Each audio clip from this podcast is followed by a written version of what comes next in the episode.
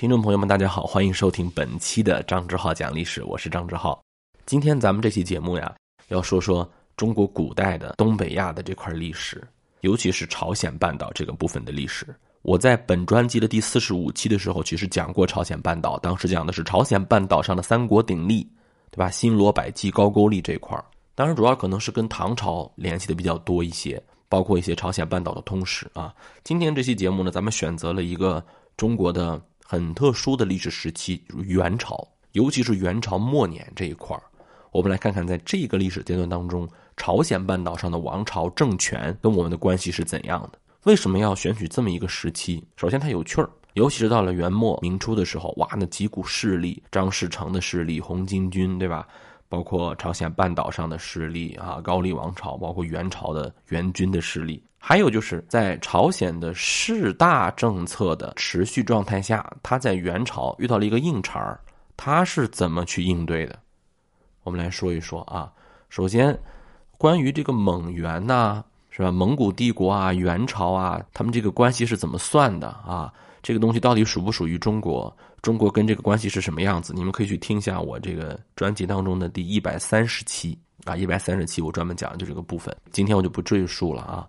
从地理意义上来说，东北亚这块地方啊，其实在元朝的时候几乎就全部被元帝国所控制了，除了日本吧，啊，日本也差点被控制，对吧？但是呢，朝鲜半岛这个部分很特殊。首先，朝鲜半岛上的这个王朝啊，它呢说是个王朝，其实呢，它是在蒙古系统之内的，它可以说是一个蒙古的行省一样的存在。有人说他也有王朝啊，是他也有王朝，但是蒙古王朝对他的控制，相比较之前的辽啊、金啊，包括之前的北宋啊，那真的没法比，真的没法比。朝鲜王朝在很长一段时间内，他由于他自己选择的这种低姿态，对吧？我们叫士大政策，就认爹嘛，啊？你甭管中原王朝，你的皇上怎么换，反正我就是第一时间赶过来，我给你称臣，这样呢就换取你们别理我，好吗？你让我一个人待着。表面上我对你马上就臣服，实际上换取我一个内部的政策的独立自主性，起码官员得由我任命吧，税收你别问我收了，对不对？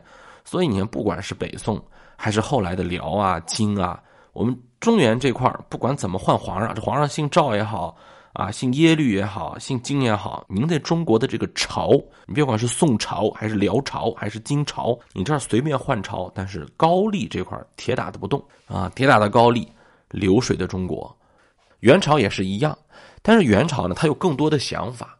首先呢，我们要明白，关于东北亚这块地方啊，成吉思汗是早有安排的。人家不管你称不称臣，你你随便，对吧？我们也不不稀得你来称臣。成吉思汗是把这个地区封给他的三兄弟的啊。成吉思汗这个小心眼算的也是可以，是吧？他往西是封儿子，往东是封兄弟。往西你想想多大，是吧？往西能打到俄罗斯去，呃，能打到这个多瑙河去。你往东，往东面就没啥了，到大海了。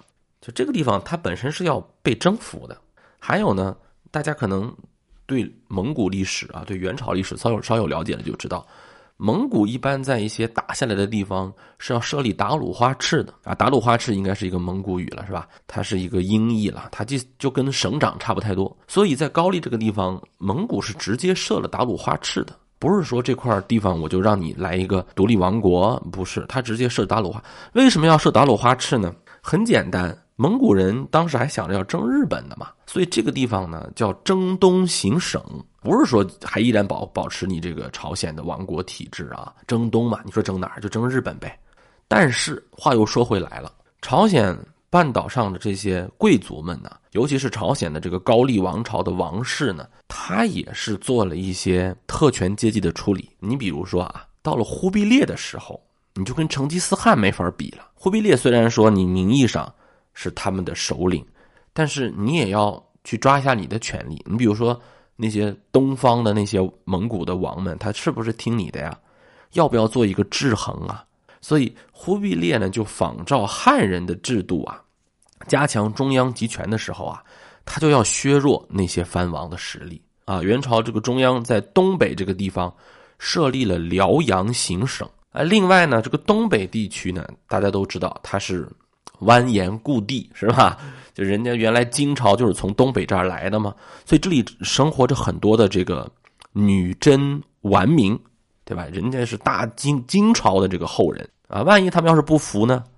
所以这个地方也需要加强监管。所以忽必烈就说这么着吧，高丽这块我收买一下啊，虽然在这儿设这个征东行省，但是呢，我收买一下，我还保存你这个高丽王朝的王室，我要给你一个藩属国的地位，因为我们后来知道那个日本也争不了了嘛。忽必烈两次入侵日本都失败了嘛，所以就没有这个征东行省了。实际上，达鲁花赤呢也没什么意义了。达鲁花赤就是为了动员你们这这儿的钱粮人去打仗的嘛。后来达鲁花赤没撤，就这块啊，征东行省的行省还在，行省长官叫达鲁花赤也在，只不过就由朝鲜王来担任了。啊，这个大家能明白吧？就是我们经常说的叫什么来着？一套班子，两块牌子。而且后来人家高丽王也懂得了怎么跟黄金家族玩就是娶你们闺女呗，对吧？对吧？你蒙古人不懂，我们高丽人跟这个汉人打了这么多年交道，我们知道变成驸马呗。当年忽必烈征伐南宋的时候，还没有订立大局的时候，他为了稳固自己的东北后方，就把自己的亲生女儿嫁给了高丽国国王的。所以说，高丽其实人家也属于黄金家族一份子。你如果这么非要这么讲这个姻亲的话，那起码是个驸马国吧，是吧？驸马国，所以它这个位置还不算低。这就是高丽国的一个当时的状态，基本上可以自主的任免官吏啊，不需要像什么山东啊、啊河南呀那样向中央去交纳赋税。高丽王朝在当时还算是在元朝的体制下保存了下来。可是问题啊，有有这么一个问题，就是元朝统治者可不是宋，也不是辽，也不是金。哎，他元朝太厉害了，谁跟他们打交道都很难，而且你确实是没有任何能跟人家去掰掰手腕的可能性，对吧？你没法跟人家太强了，元朝。所以说，历朝历代的士大主义，给人当儿子也当惯了，但是没当过这么孝顺的，你知道吧？元朝统治者对于朝鲜王国来说，相比较之前的那些辽啊、金啊、宋啊，都很高压。你比如说。高丽王子全部必须来我这儿大都，干嘛？一个是人质，那你王子在我这儿当人质，对吧？这是最简单的，必须来。你想想，辽和金可没这个。第二个，不光当人质的问题，你还给你洗脑，就是你必须给我变成一个蒙古人，知道吗？爱蒙古，哈 哈你什么时候我们觉得啊，你真的可以像是一个蒙古人了，你才能够回去，才能够接掌王位啊。而且如果说你接位之后不听话，蒙古铁骑随时把你弄掉，罢黜你，甚至流放，啊，这都是出现过的。高丽国国王恭敏王，他不叫皇帝嘛，叫王嘛。他的爷爷、爸爸全部都被蒙古人废了，而且从你不是在东北吗？我直接给你流放到最远的地方去。你想想啊，一个对角线流放，从东北，从那个朝鲜半岛，给你嘎，给你放到西藏去，要么就是给你软禁在我们大都，天天盯着你。包括恭敏王他哥哥叫钟惠王，他谥号叫钟惠王，两次被废掉，都是被流放。古代流放特别惨的，他不像今天你以为旅游呢。后来他哥哥就死在这个流放途中了。你想想，这个时候皇帝当到什么？这是几个皇帝了啊？从爷爷到爸爸到哥哥，三个人不是被流放到西藏，要么就是被软禁在京城，要么就直接死路上。当时的高丽国王他面临就是这么一个现状。所以你不要以为给人当儿子就那么简单，这种力度的干涉，那跟之前是完全没有办法比的。以前就稀里糊涂的啊，反正你只要称臣，你随便你吧，我也不管你。这回可不是，那直接就高压啊！但是他们确实啊，这个朝鲜的王朝啊，他还是得依靠蒙古啊，他也没有办法。为啥呢？你看啊，首先刚才我给大家分析了，这个地方人家有成吉思汗的兄弟。是吧？就是那些蒙古的那个老王爷们，你跟人家万一有摩擦，元朝不给你做主，你能怎么办？你不是就吃亏吗？而且这个地方还有就辽宁这块辽阳行省，这都可能会有摩擦呀，对不对？而且，那你朝鲜人内部有一些就是反蒙古分子，就敌视蒙古的人，他们就想推翻这个高丽王的统治，对吧？他们会打着。民族主义大旗，抗击蒙古侵略者的这个口号，来推翻你，那怎么办？你要不仰仗元朝，你能怎么办？一点办法都没有。看起来好像独立王国，实际上也挺难的。哎，一三五一年，刚才我们说到那个恭敏王二十一岁了。他呢，结束了在元大都十年的人质生活，返回了高丽，啊，继承王位。但就是在这一年呢，我们学习明朝历史的朋友可能也知道，一三五一年啥事儿啊？对吧？淮河流域爆发了著名的红巾军大起义，马上就蔓延开来了。整个中国的华北、华东、华中啊，都有红巾军。面对这个红巾军，首先要做的是，你作为朝鲜。的一个藩属国啊，你要你要怎么办？你得赶紧过来跟我一块打仗啊，是吧？所以呢，朝鲜就马上编了一个大概两千多人的一个朝鲜军团啊，编入当时丞相托托的那个征讨大军，就开始去围剿红巾军，主要是跟张士诚打。在历史上有著名的一战叫高邮之战，啊，高丽的高，邮政的邮。这一场战役啊，其实本来我们说啊。这个托托这一头胜率是非常大的，但是呢，我们也知道历史的结果是高邮之战，这个红巾军赢了。当然，这个不是我们今天讲的重点啊啊！有人说是因为托托被换的原因啊，有的有人说是因为这个元顺帝啊，他听信谗言如何如何，反正是这个事情呢就没成。而且，如果我们去看元朝末年的这个军事战斗的话，我们就明白这场高邮之战可以说是元帝国最后一次的。能够这么大规模的，号称百万啊！当时啊，这仗之后，元军和红巾军之间的战略态势发生了很大的改变。就是我们从高邮之战以后再去查史料，很难再找到元朝啊能够组织起如此之规模的这个军事反击了。红巾军基本上慢慢就开始走上坡路了。传到高丽去之后，大家想一想，丢人了，你没打下来啊，对吧？你的那个败相漏给人家朝鲜人了。哎，这个时候高丽王朝的这个恭敏王就开始觉得这可能是个机会。哎，你元朝不是原来想象的那么强大了。我爷爷、我哥、我爸爸被你们折磨成那个样子，你觉得到他这一代，他还能够什么都不想的傻傻的去做一个高丽王吗？对不对？很有可能你也会步你祖父、父亲、哥哥的后尘，被人家罢黜，被人家流放，甚至你可能也死在那个路上。你爷爷发配西藏，你爸被关在京城，你哥哥死道上了，你觉得你能怎么办？你要是公敏王，你打算怎么办？你能不反？所以这个机会一来，公敏王马上觉得这个必须利用啊！哎，他呢做了几个试探，疯狂的试探，先做了一个面子工作，就是他开始不用宗主国的年号了。在历史上啊，藩属国你是不能有自己的年号的。因为你不是帝王，帝王才能有年号，你必须使用你的宗主国的年号。哎，咱不是有一个段子嘛，说这个清朝灭了明朝之后啊，朝鲜人还继续使用崇祯皇帝的这个年号。我也不知道这有啥可可骄傲的啊，我我不不清楚啊。很多明粉觉得这个事情，妈呀，这还不是天大的事儿啊，啊，说说明朝鲜多么多么的忠诚于明朝啊，如何如何。这个事儿咱完了再讲吧。啊，今天不是咱们今天讲的主流的部分，但是我告诉你啊，奉正朔这个事儿确实很重要。他表示你承认自己的这个蜀国地位。恭敏王这个时候他就说了，你元朝的年号我不跟你玩了，对吧？我就是用我们自己的年号了。这基本上就是属于从面子上宣布独立了，是吧？我跟你不用一个年号了。你看，哼 你别说明朝了，元朝你又怎样？只要你实力不行，别人马上就反。哪有说什么从内心就什么恭敬你，就从内心上就觉得哇，从属于你，想太多了啊！这这都是我们自己臆想出来的，马上就反了。第二个呢，开始剪除一些他们高丽内部的清源官僚，在这个朝鲜王朝内部呀，有很多反蒙古的武将，哎，这个他们曾经打着反蒙古的旗号来推翻高丽王朝，这个确实有，但是呢。元朝内部还有一些，就咱们可能说叫什么朝奸，你知道吧？也是一些很可怕的人。就元朝为了稳固他对高丽的控制啊，他不可能只去控制你的朝鲜王一个人，他要控制多一些的高丽的重臣，跟你们联姻，甚至给你们更高的封号和爵位，甚至还有一些秘密的书信往来。这样我可以全方位的包围你这个高丽王。换句话说，我可以随时换了你。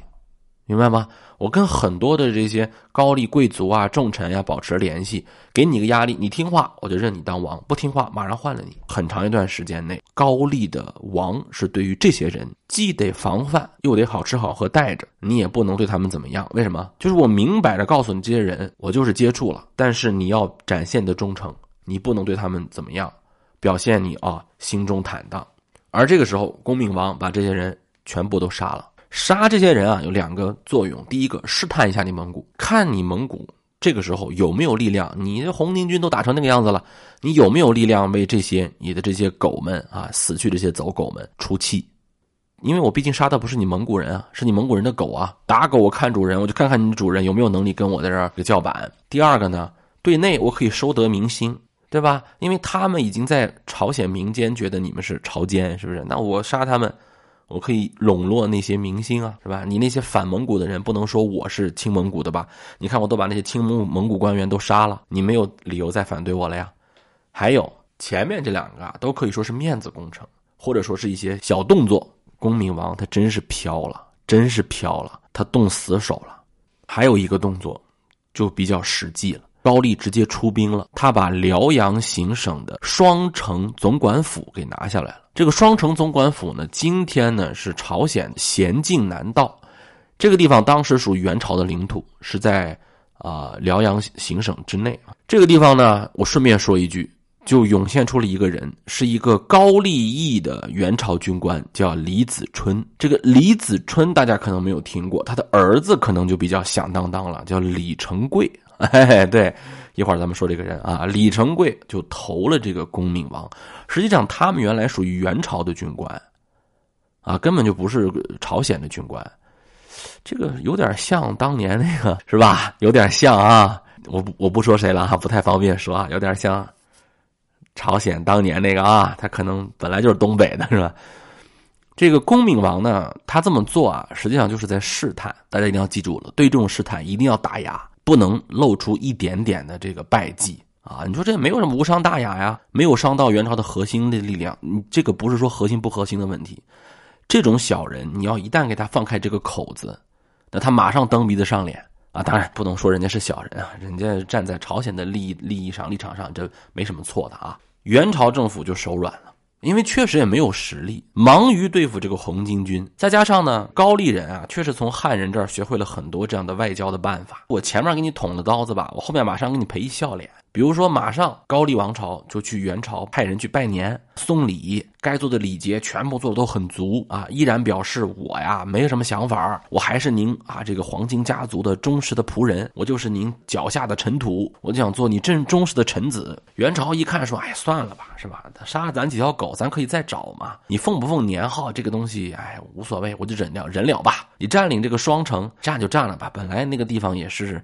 离你们比较近，我这儿确实顾不上红巾。军打的太厉害了，哎，这一下就完了。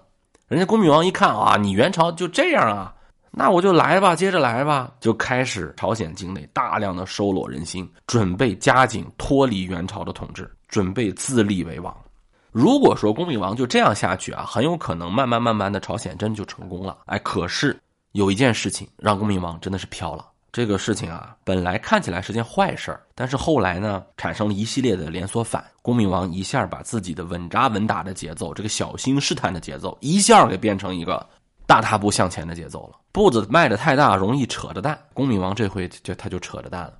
公元一三五九年，在高丽边境出现了一支来自中原的红巾军。哇塞，朝鲜人吓一跳，哎。红巾军不是打元朝吗？咱们正想坐收渔翁之利呢，怎么跑我这儿来了？我招谁惹谁了？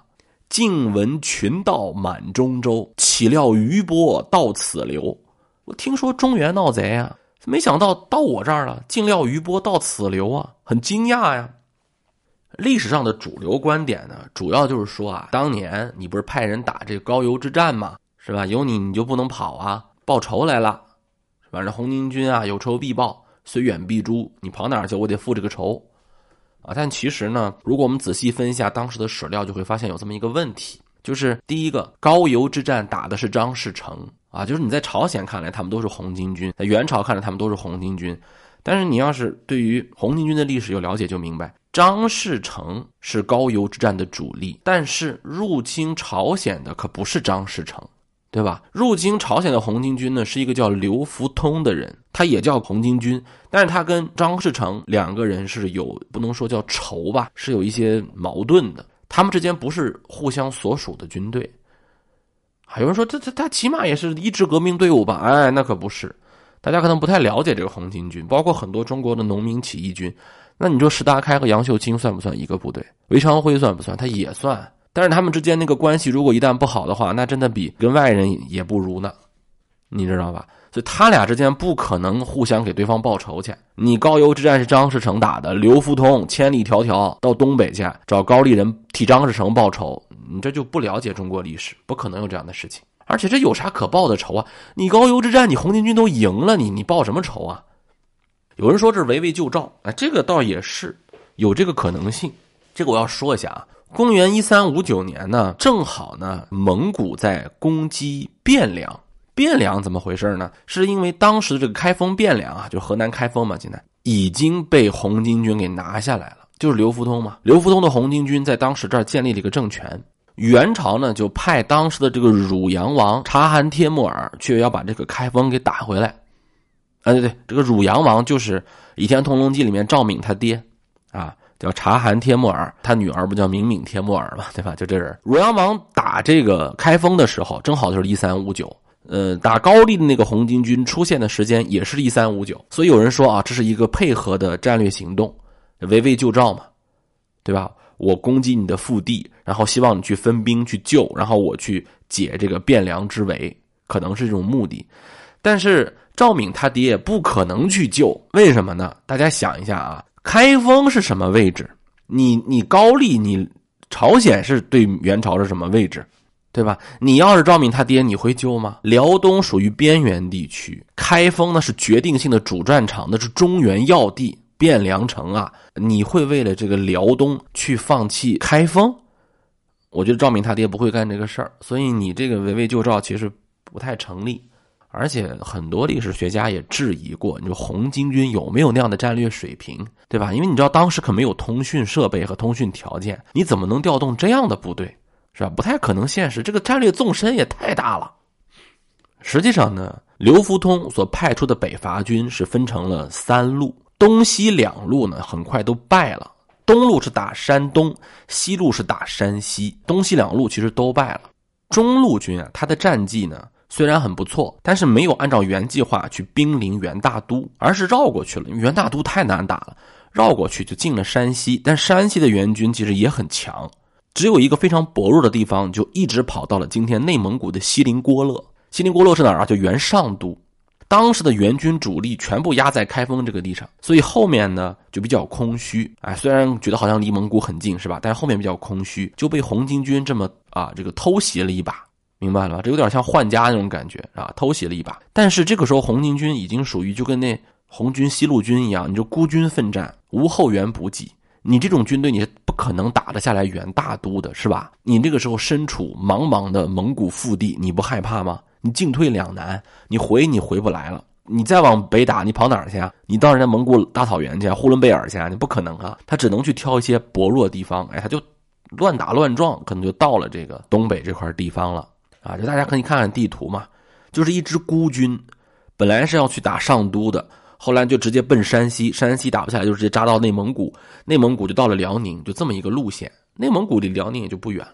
所以这个时候呢，高丽就成他们眼前的一块可以作为补给的肥肉，对吧？你起码打你一下嘛，你能给换取，因为你比较弱嘛。就他们觉得好像高丽军队，你起码比蒙古人好打吧？打你一点，解决我这个补给问题，因为我已经没有后方了呀。说不定我就直接把你朝鲜半岛占了，我直接把你朝朝鲜半岛占了，说不定我还能从这个海路回山东去呢，都是有可能的。一三五九年，红巾军就渡过鸭绿江。整个朝鲜震惊，本来是想当吃瓜群众，后来呢，这这这这直接打咱们这儿来了。但是呢，恭敏王就不是这么想的。恭敏王想的是，我们虽然被入侵了，但是这是个机会。为啥呀？这个战局来了，我作为一个帝王，有仗打，我就有机会来动用我的权力，树立我的威信，杀我想杀的人，对吧？服我想服的将。一三五九年，红巾军的先头部队虽然很猛，先打了平壤，但是呢，由于你确实是孤军奋战，朝鲜又太冷啊，出现了大量的冻伤啊，或者说这个寒冬的衣物不济，高丽军就反击。一年之后，红巾军转卷土重来，这次呢，就是带有一些主力部队了，号称有十万，其实跟哪有十万，没有那么多人。恭闵王呢，就抵不住这个红巾军的这个压力，就跑了。到了一三六一年的时候，红巾军就逼近了。当时的高丽首都叫开京，今天呢就是朝鲜开城。恭闵王呢就逃离首都，啊，据说逃的时候非常的狼狈，祖宗牌位都丢了。但是呢，恭闵王觉得这个事情没什么的啊，我可以用空间换取时间嘛。恭闵王呢就逃到了朝鲜半岛的南部，但是呢，他激起了整个朝鲜人民的一个民族情绪。原来啊，咱们都可以搞内讧，这个时候你想嘛，咱的。京城都被人家打了，那怎么办？哎，这就是君主看到了战争的机会的原因。我曾经在节目里面说过啊，这不打仗显不出来君主的作用，一打仗君主就可以抓权。啊，你看现在外敌入侵，你不都得听我的呀？各个派别的武将这个时候全部就达成一阵，全部就达成一致，咱们都得听这公明王的。马上高丽开始组织自己的反抗大军，据说有二十多万。红巾军呢，它是农民起义军队，大家都明白啊。农民起义军队呢，冲劲儿确实很足啊。他毕竟呢是个起义军，他没有这个配套的战时管理啊，包括军纪啊，那根本就没得没得聊了啊。所以很快就烧杀抢掠啊，风纪很差。啊，这个奸淫妇女啊，烧人家房子呀，啊，马上就激起了很多的高丽人的这个呃反抗，成了一支堕落啊、腐化很快的军队啊，沉溺于这个享乐。军队的战斗力在进攻了朝鲜一些大城市之后，马上就迅速的腐坏了。哎，这就是农民起义军的一个问题吧。在高丽人马上就反击。一三六二年的正月，高丽军借着当时的严寒大雪，开始向红巾军发动了攻击。啊，红巾军就完全没有抵抗，就杀的大败，几乎跟屠杀一样啊，死伤非常的惨重。后来呢，平壤也慢慢被收复。哎，朝鲜呢，就算把红巾军给打退了。在这个驱逐红巾军的战斗当中啊，之前我们说的那个李成桂，大家还记得吧？就慢慢的羽翼丰满起来了。作为比较发展很快的青年将领，开始走上政治的路线。他为啥能够发展这么快呢？一个是啊。确实仗打得好，立了功。打仗嘛，一打仗就会涌现出一批那个青年将领，像什么霍去病啊，是吧？这样人，你不打仗，这青年人就在和平年代，你想往上熬，你就很难往上熬嘛。但是还有一个很重要的点，就在于，恭闵王打红巾军，确实也是为了收复故国。但是，恭闵王主要是想利用打红巾这个事儿干嘛呀？做自己的大清洗，他就以各种各样的罪名，比如说。通敌的罪名、投降红巾军等等罪名，把自己不喜欢的人一批一批的排除，功高震主的将领杀掉，把跟自己不是一个利益阶层的人杀掉。这个事情大家觉得像不像啊？我不说像谁，你自己品啊。就打仗是打仗，但是不是只为了打而打。我要加快抓权的这个速度，因为我马上因为一战争，我就有了很大的权力啊。我就可以在战争过程当中定义这个紧急状态，我就可以去各种的排除异己，大量的那种武将啊、高级将领啊被杀掉，公明王开始抓权啊，公明王开始杀各种的贵族，完全就是排除异己的那种方式，功臣也要杀，所以很多青年将领就涌现出来了嘛。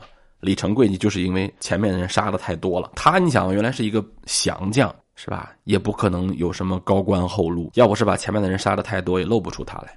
恭敏王这么做呢？当然，我们很明白，他就是想快速的抓权，快速的实现自己中央集权、君主专制的本这个目的。可是你步子迈的太大了，你把这个功高震主的武将杀的太多，你太过于去重用你的这个亲信，收拢你的权柄，就会造成你身边的人对你的恐惧，有恐惧就会带来报复，就会带来对你的抛弃。罗伯斯皮尔吗？是吧？你就会离心离德。所以后来，当恭敏王下诏。让那些逃散的官员赶紧回到首都去复职的时候，他竟然发现没有人来，甚至有人曾经对他忠心耿耿，现在想把他杀了。为什么？谁知道你会不会杀我呀？恭闵王一下就发现自己控制不了大臣，杀的太过了，那怎么办？恭闵王说：“那我能不能当一切都没有发生啊？我想回到过去，可不可以啊？回不去了。他幻想着，我如果继续奉元朝的正朔。”元朝会不会给我撑腰啊？你看他们现在都不听我的了，你过来给我撑一下腰吧。凭什么给你撑腰啊？你把我们当什么了？